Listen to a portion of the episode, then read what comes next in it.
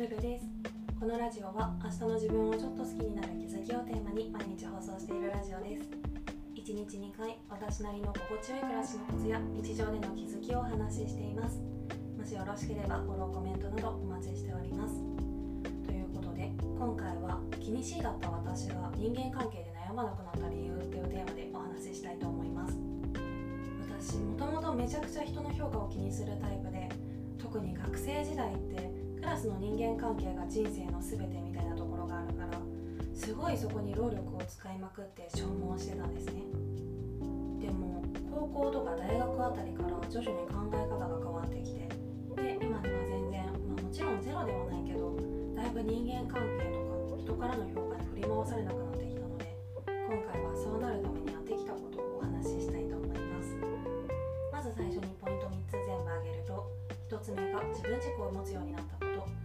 つ目が変に取り繕わなくなったこと。3つ目が好かれようと思わなくなったことでまず1つ目の自分軸を持つようになったことに関しては他人の意見を聞く前にまずは自分がどう思うかを考えるようになったっていうことですね。例えばなんとかちゃんがこうするから私もこうするとかなんとかちゃんが嫌いだから私も嫌いみたいなそういうなんかちょっと小学生みたいな判断基準から卒業したらすごい楽になりました。特に人間関係でありがちだと思うんですけどなんかちょっと浮いてる人ってどこのコミュニティにも割といるじゃないですか。とか言って私も人のことは言えないんですけどそういう人のことを大してよく知らないのにしかも別に自分が何か嫌なことされたわけじゃないのに周りの評判が悪いから私も嫌っておこうみたいなそういうのってまあまず道徳的に良くないのはもちろん自分の精神衛生上も良くないなって思うんですよね。でも小学校とか中学校とか高校くらいそれで動きがちっていうか。もちろん多くの人が思うことって割と正論だったりすることも多いから指標にするのはもちろんいいと思うんですけどそれだけにやっぱり流されないでまずは自分が本心からどう思うのっていうことをちゃんと考えないとなって思います。まあ今は分かりやすいかなと思って人間関係の例で例えたんですけど別にそれ以外にも言えることで人がこうするから自分もこうするみたいなその判断基準を少しずつでも薄くしていくと生きやすくなるんじゃなって思ってます。そして2つ目変に取り繕わなくなったこと。これは綺麗な言い方をすると飾らない自分でいるとかそういう感じのことで。なんかほんとつい数年前までは無意識のうちにちょっとでもよく見られたいみたいな感情が働いてなんかいい子ちゃんみたいになっちゃったりとかちょっと演技っていうか背伸びして振る舞うみたいなことがよくあってで別れた後どっと疲れるみたいな。でもこうやって取り繕っていても結局どこかでボロってんだんしんどくなるなって思って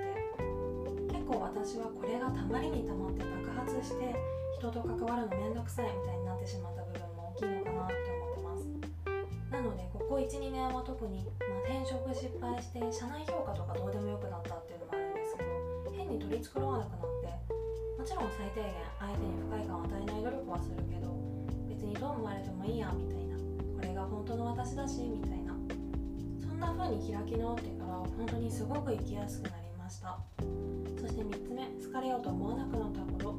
これは2つ目ともつながってるんですけど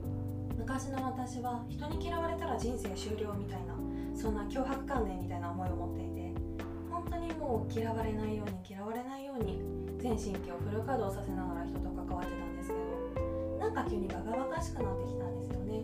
特に前の仕事を辞める時くらいになってまで何こんな中学生みたいなこび売りしてるんだろうってすごい思って。でもそれでもしがみつきたい場所だったから当時はなかなかそれをやめることができなかったんですけどこれもやっぱり転職失敗したことで全てに投げやりになったことがこの件に関してはいい方向に働いてくれたみたいでなんかこの頃から人からの評価とかもうどうでもよくなってきたんですよね。でもう嫌われてもいいやって感じで過ごすようになってもう23年経つんですけどって全然変わらないんですよ。